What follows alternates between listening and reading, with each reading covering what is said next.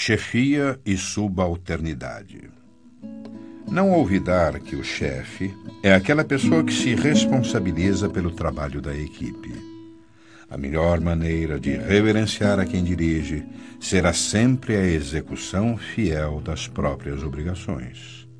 Quem administra efetivamente precisa da colaboração de quem obedece. Mas se quem obedece necessita prestar atenção e respeito a quem administra, quem administra necessita exercer bondade e compreensão para quem obedece, a fim de que a máquina do trabalho funcione com segurança. Orientar é devotar-se. Aquele que realmente ensina é aquele que mais estuda. Um chefe não tem a obrigação de revelar aos subordinados problemas que lhe preocupam o cérebro. Tanto quanto o subordinado não tem o dever de revelar ao chefe os problemas que, porventura, carregue no coração. Dever e trabalho. O compromisso de trabalho inclui o dever de associar-se à criatura ao esforço de equipe na obra realizar. Obediência digna tem o nome de obrigação cumprida no dicionário da realidade. Quem executa com alegria as tarefas consideradas menores, espontaneamente se promove as tarefas consideradas maiores. A câmara fotográfica nos retrata por fora, mas o trabalho nos retrata por dentro. Quem escarnece da obra que lhe honorifica a existência, desprestigia a si mesmo. Servir além do próprio dever não é bajular, e sim entesourar apoio e experiência, simpatia e cooperação. Na formação e na complementação de qualquer trabalho, é preciso compreender para sermos compreendidos. Quando o trabalhador converte o trabalho em alegria, o trabalho se transforma na alegria do trabalhador. Em torno da profissão. A sua profissão é privilégio e aprendizado. Se você puser amor naquilo que faz, para fazer os outros felizes, a sua profissão em qualquer parte será sempre um rio de bênçãos. O seu cliente, em qualquer situação, é semelhante à árvore que produz em seu favor, respondendo sempre na pauta do tratamento que recebe. Toda tarefa corretamente exercida é degrau de promoção em tudo aquilo que você faça, na atividade que o Senhor lhe haja concedido, você está colocando o seu retrato espiritual. Se você busca melhorar-se, melhorando o seu trabalho, guarde a certeza de que o trabalho lhe dará vida melhor. O essencial em seu êxito não é tanto aquilo que você distribui, mas sim a maneira pela qual você se decide a servir. Ninguém procura ninguém para adquirir condenação ou azedume. Sempre que alguém se queixa de alguém, está criando empeços na própria estrada para o sucesso. Toda pessoa que serve além do dever encontrou o caminho para a verdadeira felicidade.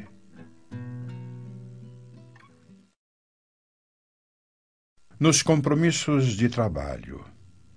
Nunca se envergonhe, nem se lamente de servir. Enriquecer o trabalho profissional, adquirindo conhecimentos novos, é simples dever.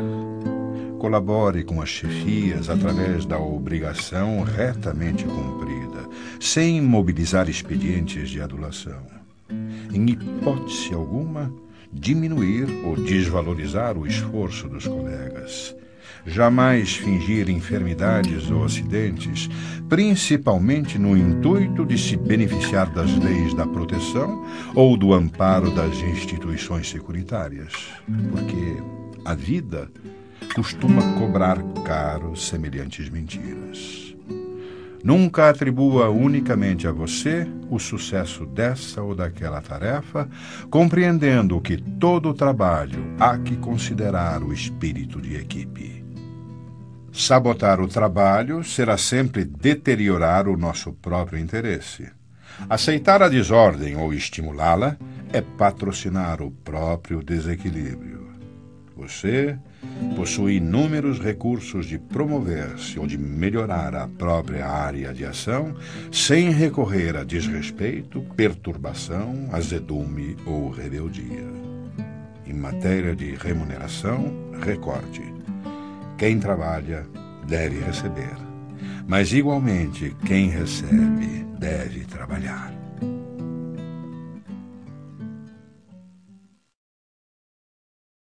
Separações. Nas construções do bem, é forçoso contar com a retirada de muitos companheiros, e em muitas ocasiões, até mesmo daqueles que se nos fazem mais estimáveis. É preciso aguentar a separação quando necessária, como as árvores toleram a poda. Erro grave reter conosco um ente amigo que anseia por distância. Em vários casos, os destinos assemelham-se às estradas que se bifurcam para atender aos desígnios do progresso. Não servir de constrangimento para ninguém. Se alguém nos abandona em meio de empreendimento alusivo à felicidade de todos, e se não nos é possível atender a obra em regime de solidão, a divina providência suscita o aparecimento de novos companheiros que se nos associam à luta edificante. Nunca pedir ou exigir de outrem aquilo que outrem não nos possa dar. Não menosprezar a quem quer que seja. Saibamos orar em silêncio uns pelos outros. Apenas Deus pode julgar o íntimo de cada um.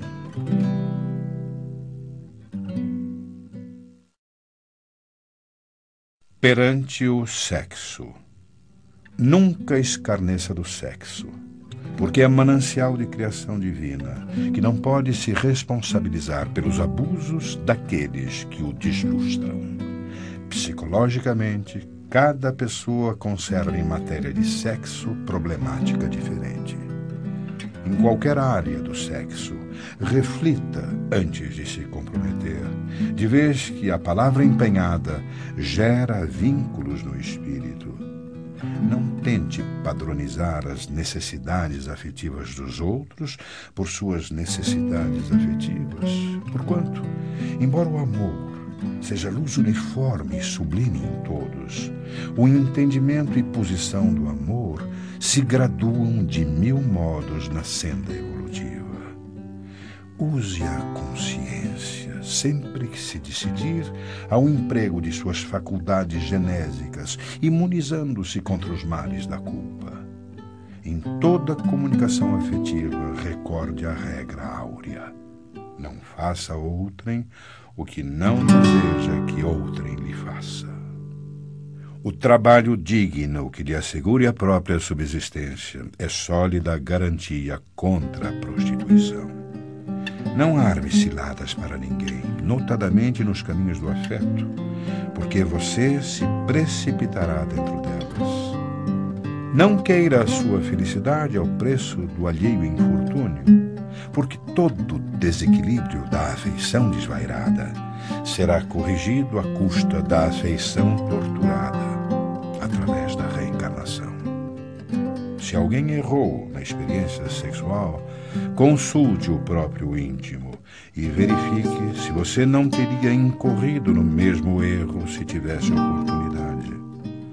Não julgue os supostos desajustamentos ou as falhas reconhecidas do sexo, e sim respeite as manifestações sexuais do próximo tanto quanto você pede respeito para aquelas que lhe caracterizam a existência, considerando que a comunhão sexual é sempre assunto íntimo entre duas pessoas. E vendo duas pessoas unidas, você nunca pode afirmar com certeza o que fazem.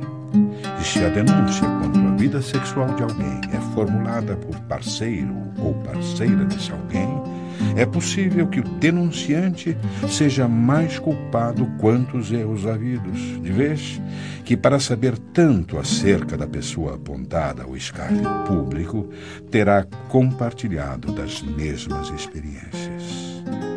Em todos os desafios e problemas de sexo, cultive a misericórdia nos domínios do apoio pela compreensão, se hoje é o seu dia de dar, é possível que amanhã seja o seu dia de receber. Ver e ouvir. A visão e a audição devem ser educadas, tanto quanto as palavras e as maneiras. Em visita ao lar de alguém, aprendemos a agradecer o carinho do acolhimento sem nos determos em possíveis desarranjos no ambiente. Se ouvimos alguma frase imperfeitamente burilada na voz de pessoa amiga, apreciemos a atenção e o sentimento na elevação que se articula, sem anotar-lhe o desalinho gramatical. Veja com bondade e ouça com lógica. Saibamos ver os quadros que nos cercam, sejam eles quais forem, sem sombra de malícia, atisnar-nos o pensamento. Registrando anedotas inconvenientes em torno de acontecimentos e pessoas, tenhamos suficiente coragem de acomodá-las no arquivo do silêncio. Toda impressão negativa ou maldosa que se transmite aos amigos em forma de confidência é o mesmo que propinar-lhes veneno através dos ouvidos. Em qualquer circunstância, é preciso não esquecer que podemos ver e ouvir para compreender e auxiliar.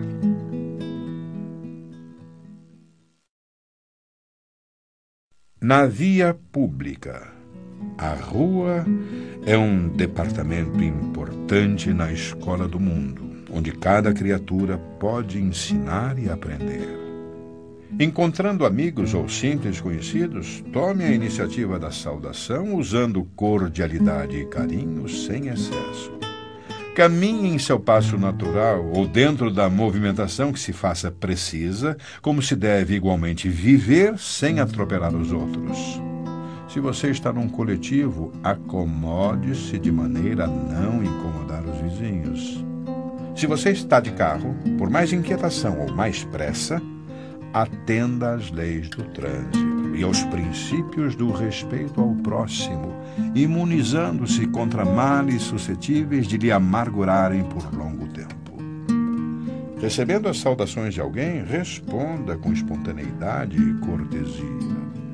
Não detenha companheiros na via pública, absorvendo-lhes tempo e atenção com assuntos adiáveis para momento oportuno. Ante a abordagem dessa ou daquela pessoa, pratique a bondade e a gentileza com quanto a pressa frequentemente esteja em suas cogitações. Em meio a maiores exigências de serviço, é possível falar com serenidade e compreensão, ainda mesmo por um simples minuto. Rogando um favor, faça isso de modo digno evitando assovios, brincadeiras de mau gosto, frases desrespeitosas, na certeza de que os outros estimam ser tratados com o acatamento que reclamamos para nós. Você não precisa dedicar-se a conversação inconveniente, mas se alguém desenvolve assunto indesejável, é possível escutar com tolerância e bondade sem ferir o interlocutor.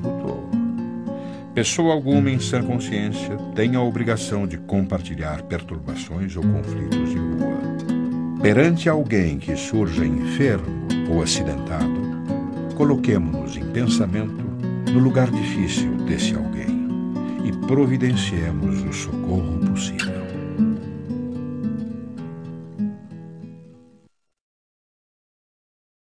Indagações no cotidiano. Você acredita na vitória do bem sem que nos disponhamos a trabalhar para isso? Admite você a sua capacidade de errar a fim de aprender? Ou acaso se julga infalível? Se estamos positivamente ao lado do bem, que estaremos aguardando para cooperar em benefício dos outros? Na hora de crise, você se coloca no lugar da pessoa em dificuldade? E se a criatura enganada pela sombra fosse um de nós? Se você diz que não perdoa a quem lhe ofende, porventura crê que amanhã não precisará do perdão de alguém?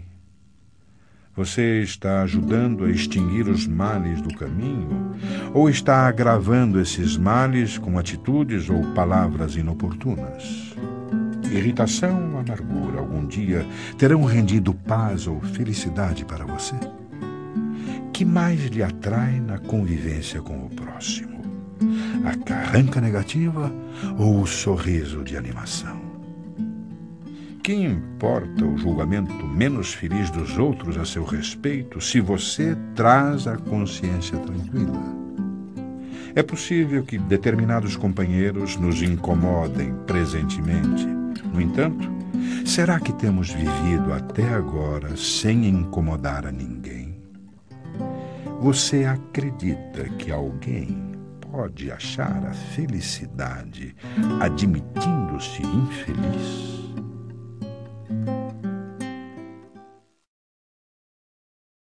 Preceitos de toda a hora. Caminhe com firmeza.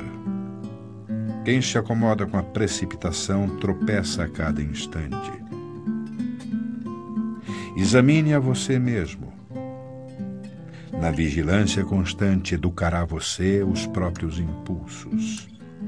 Higieniza a própria mente trabalhando no bem sem desânimo o cérebro preguiçoso acumula resíduos indesejáveis. Escute seu irmão sem reproches. A caridade real começa na atenção generosa e amiga. Aperfeiçoe o procedimento. Hoje melhorado é amanhã mais feliz. Ampare o coração combalido Ninguém pode prever a saúde próxima do próprio coração.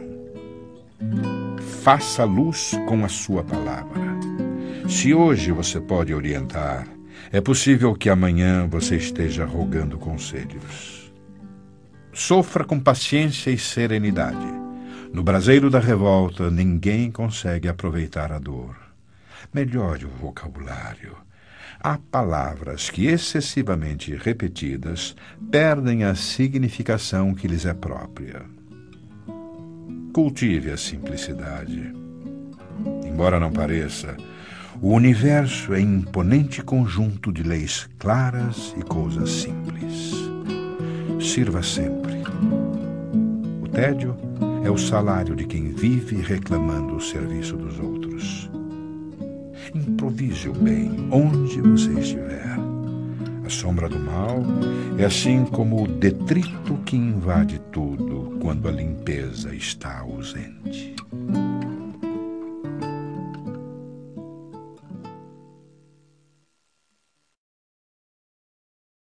No curso da vida, exemplifique o bem desinteressado.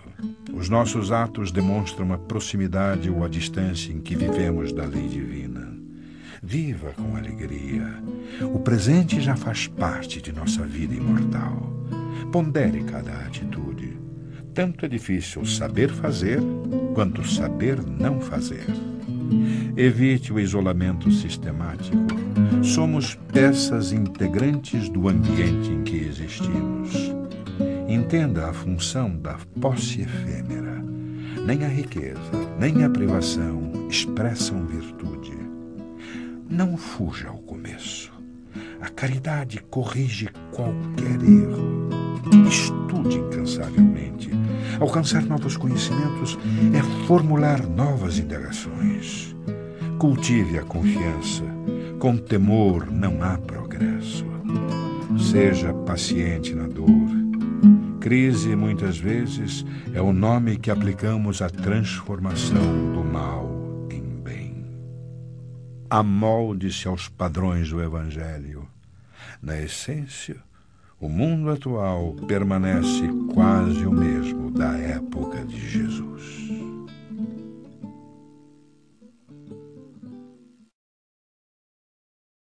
No serviço assistencial Desista de brandir o açoite da condenação sobre os aspectos da vida alheia.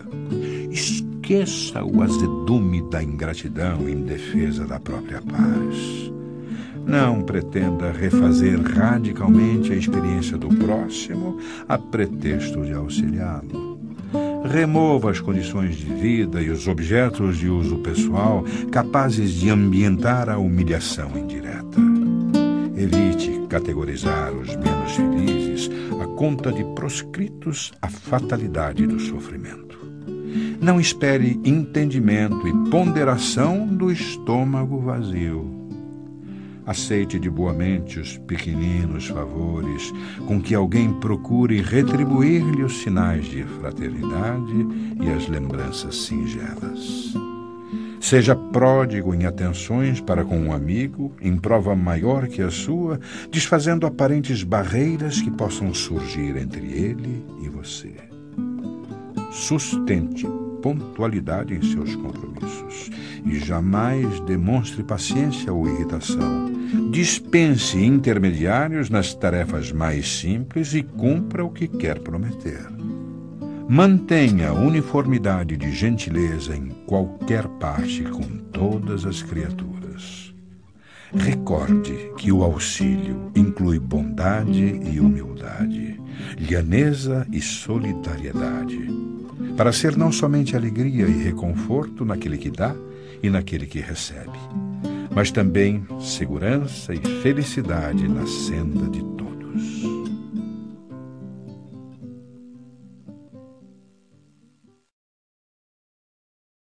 Construir. Para construir a floresta, a natureza gasta séculos de serviço. Para destruí-la, basta a chispa de fogo. Para construir a casa, grande turma de obreiros despende longos dias. Para destruí-la, basta um só homem de picareta no espaço de algumas horas. Para construir o jarro de legítima porcelana, o ceramista utiliza tempo enorme de vigília e preparação. Para destruí-lo, basta um martelo. Para construir o avião, primorosa equipe de técnicos associa prodígios de inteligência na ação do conjunto. Para destruí-lo, basta um erro de cálculo. Para construir o depósito de combustíveis, o homem é constrangido a providências numerosas alusivas à edificação e à preservação. Para destruí-lo, basta um fósforo aceso. Para construir a cidade, o povo emprega anos e anos de sacrifício. Para destruí-la, basta hoje uma bomba.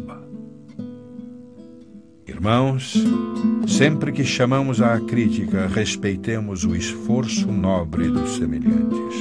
Para construir, são necessários amor e trabalho, estudo e competência, compreensão e serenidade, disciplina e devotamento.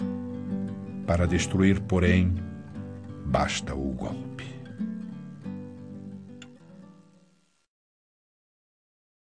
Obstáculos diante dos obstáculos, fazer o melhor e seguir para frente. Sempre desapontamos alguém e sempre alguém nos desaponta. Assim como nem todos podem habitar o mesmo sítio, nem todos conseguem partilhar as mesmas ideias. Nunca explodir, gritar, irar-se ou desanimar, e sim trabalhar. Depois de um problema, aguardar outro. O erro ensina o caminho do acerto e o fracasso mostra o caminho da segurança. Toda realização é feita pouco a pouco. Nos dias de catástrofe, nada de cólera ou de acusação contra alguém, e sim a obrigação clara de repormos o comboio do serviço nos trilhos adequados e seguir adiante. Quem procura o bem de certo há de sofrer as arremetidas do mal. Plantar o bem através de tudo e de todos, por todos os meios lícitos ao nosso alcance, compreendendo que se em matéria de colheita Deus pede tempo ao homem, o homem deve entregar o tempo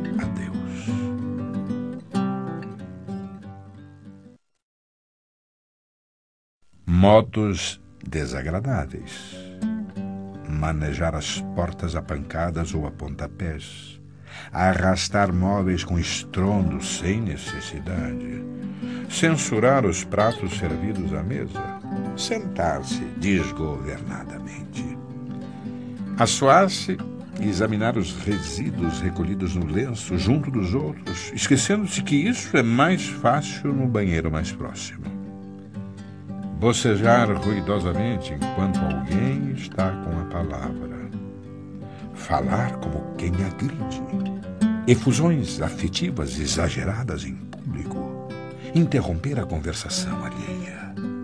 Não nos esqueçamos de que a gentileza e o respeito no trato pessoal também significam caridade. Temas importunos doenças, crimes, intrigas, críticas, sarcasmo, contendas domésticas, desajustes alheios, conflitos sexuais, divórcios. Notas deprimentes com referência aos irmãos considerados estrangeiros, racismo, preconceitos sociais, divergências políticas, atritos religiosos, autoelogio, caristia da vida, males pessoais, lamentações, comparações pejorativas, recordações infelizes. Reprovação a serviços públicos, escândalos, infidelidade conjugal, pornografia, comentários desprimorosos quanto à casa dos outros.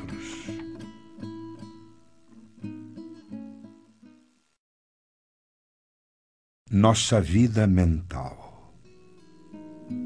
As almas ingressam nas responsabilidades que procuram para si mesmas.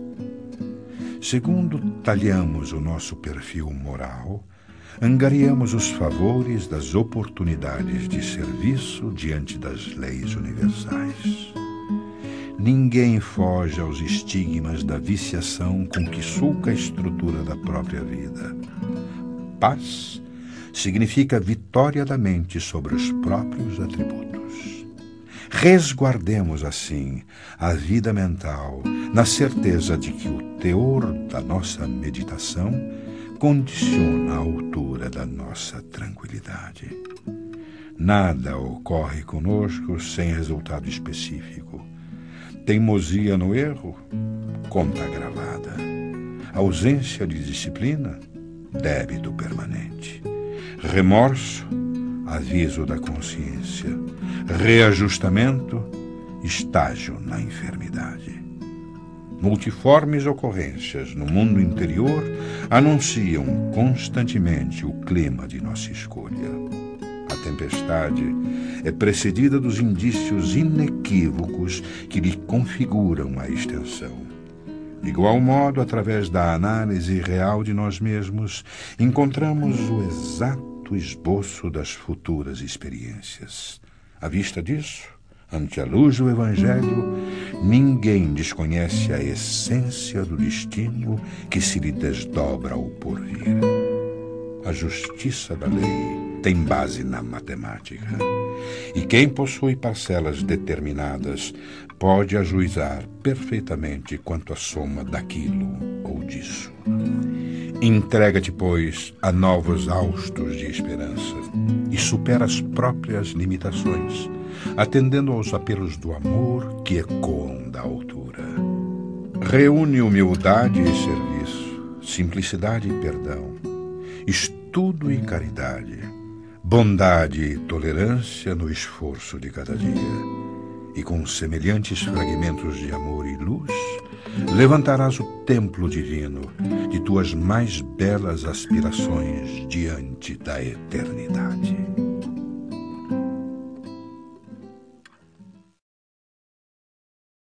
Calma. Se você está no ponto de estourar mentalmente, silencie alguns instantes para pensar. Se o motivo é moléstia no próprio corpo, a intranquilidade traz o pior. Se a razão é enfermidade em pessoa querida, o seu desajuste é fator agravante. Se você sofreu prejuízos materiais, a reclamação é bomba atrasada lançando caso novo. Se perdeu alguma afeição, a queixa tornará você uma pessoa menos simpática junto de outros amigos. Se deixou alguma oportunidade valiosa para trás, a inquietação é desperdício de tempo. Se contrariedades apareceram, o ato de esbravejar afastará de você o concurso espontâneo. Se você praticou um erro, o desespero é porta aberta a faltas maiores. Se você não atingiu o que desejava, a impaciência fará mais larga distância entre você e o objetivo a alcançar. Seja qual for a dificuldade, conserve a calma, trabalhando. Porque em todo problema, a serenidade é o teto da alma pedindo o serviço por solução.